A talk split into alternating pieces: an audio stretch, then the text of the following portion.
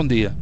É uma daquelas discussões que pode eternizar-se sem que se tropece numa conclusão e sem que esse prolongamento signifique debilidade ou falácia nos argumentos.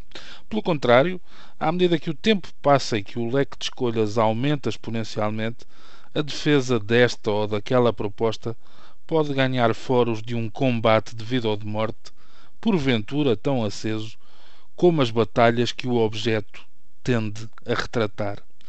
Mas de que falamos nós, afinal? Nada mais simples, mas nada mais ambicioso. O propósito é de apurar qual a melhor série de televisão de sempre.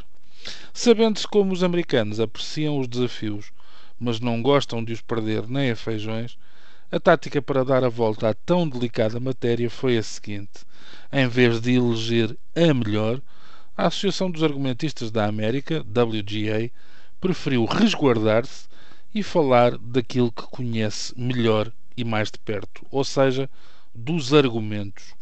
Tudo para concluir que a série de televisão mais bem escrita de sempre se chama Os Sopranos.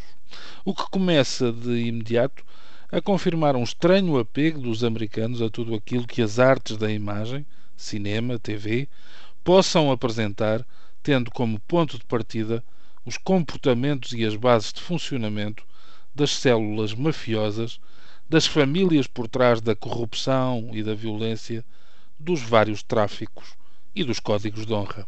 Alguns dos melhores filmes de Martin Scorsese vivem neste universo e convém não nos esquecermos por um só momento da espantosa trilogia assinada por Francis Ford Coppola em torno do clã Corleone nos três capítulos de O Padrinho. Agora, depois desta escolha, o atormentado e violento Tony Soprano, a que o ator James Gandolfini forneceu a matéria humana, passa a ombrear com Vito e Michael Corleone nesta galeria de monstros a que nem sequer conseguimos negar alguma simpatia. Depois de Os Sopranos, surge uma comédia, Seinfeld, a série que consagrou o protagonista e autor como alguém capaz de escrever sobre o nada. Nos quatro lugares seguintes aparecem outros tantos clássicos. Quinta Dimensão, que esteve no ar originalmente entre 1959 e 1964.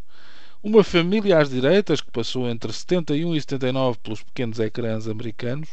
MASH, que foi inspirada no filme homónimo de Robert Altman, e The Mary Tyler Moore Show, série de TV que tem por base um canal de TV. Mad Men, presentemente na sexta temporada, é a melhor classificada das séries ainda em exibição, acima de Cheers, aquele bar, da espantosa The Wire e de Os Homens do Presidente, que completa a lista das 10 mais destacadas nesta eleição. No total, foram distinguidas 101, havendo de imediato quem notasse ausências imperdoáveis, como a de Anjos na América, criada por Mike Nichols com Meryl Streep e Emma Thompson, ou The Walking Dead, concebida pelo realizador Frank Darabont. Ainda assim, dois reparos rápidos. O primeiro, para o umbiguismo norte-americano. Apesar da lista completa apresentar duas ou três produções britânicas, Fawlty Towers, a família Bellamy, Downtown Abbey, são esquecidas duas séries determinantes no modelo da televisão contemporânea: O Circo Voador dos Monty Python e Reviver o Passado em Brideshead. O segundo, para um olhar sobre os valores que vamos tendo. De uma vez por todas, mais vale ser um mafioso castiço do que um bom Presidente da República. Isto, no mundo da ficção, está bom de ver. Bom dia.